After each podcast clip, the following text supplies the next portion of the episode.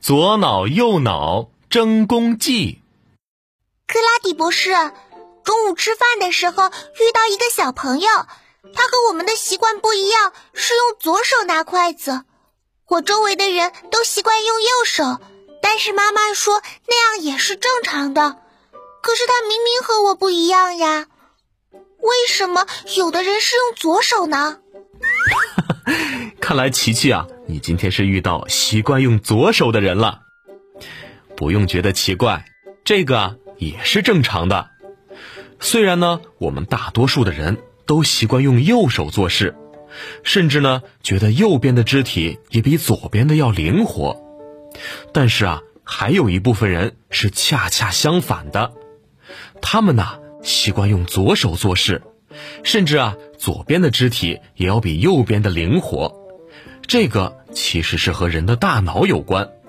哎，刚好我最近在研究人的大脑，走，我带你去个地方，看过之后啊，也许你就能找到答案了。啊，是什么地方呀？嘘，闭上眼睛，马上就到了。一、二、三。出发。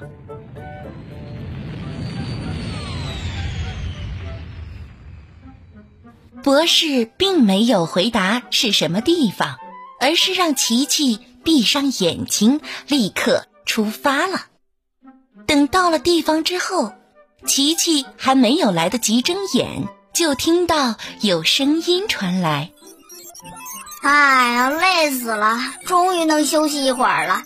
这一天。”琪琪睁开眼睛一看，发现他和博士正站在一个山谷中，两边各有一座小山，而且这两座山光秃秃，还有很多沟壑。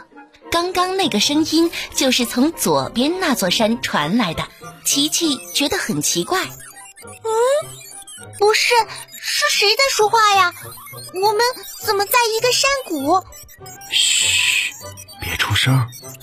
我们呢，现在是在一个叫亮亮的小朋友的大脑里。你看看左右这两座山，就是他的左脑和右脑。刚刚说话的呀，就是左脑。琪琪听到克拉比博士的话，才知道原来是博士又发动魔法，带他来到了亮亮小朋友的大脑里。刚刚左边那座山说话。不是山成精了，而是大脑发出的声音。克拉底博士专门喜欢研究人体，而且在他眼里，人体的每一个部分都是有生命的，可以像人一样说话、思考和活动。克拉底博士还能发动魔法，带着琪琪到人体的各个部位，看他们的活动，听他们的交流。想到这儿，琪琪立刻点点头，不再发出声音。这时，左脑又说话了：“嗯，怎么了？怎么累成这样啊？哎，你还没看到吗？今天亮亮去上兴趣班，又学画画又学唱歌的，都是我来负责指挥，真是累死了。”这时，左脑听到右脑的抱怨，很是不解。就这个呀，这有什么？不至于吧？怎么不至于？我今天可是连续不断的忙了好几个小时呢。嗯，你连着忙了好几个小时，觉得很累。那我哪天不是这样啊？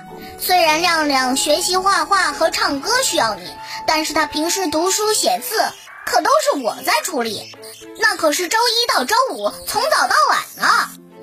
听到左脑的话，琪琪想想自己每天上课也是这样，只有周末去上兴趣班，那确实左脑更辛苦，不由点了点头。只见这时候右脑又开口了：“话虽这么说，可是每天的日常活动我也没闲着啊。你负责读书写字，我负责认人，每天可是会见到很多人的，我可是很忙的。”听到右脑的话，琪琪才知道，原来每天识别不同的人是用右脑来负责的。不过情况好像有点不妙。左右脑越说越激动，好像要吵起来了。这时，左脑激动了起来。嗯，你确实忙，但你可别忘了，亮亮的身体你负责左半边，我负责右半边。而亮亮习惯使用右手，右半边身体更灵活，所以我的工作可是最多的。哦，这么说起来也是哈。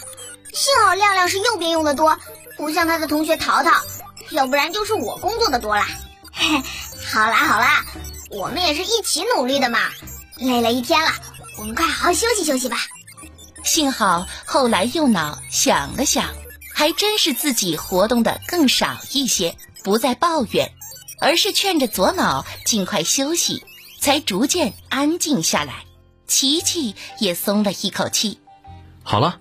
大脑要睡觉了，咱们也回去吧。快，闭上眼睛，我带你离开这里。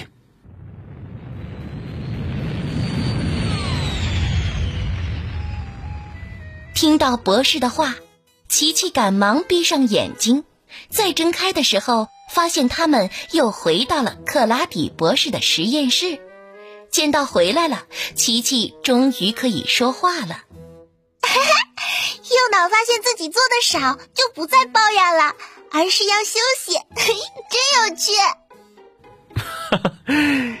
是啊，琪琪，现在你知道为什么说习惯用左手也是正常的了吗？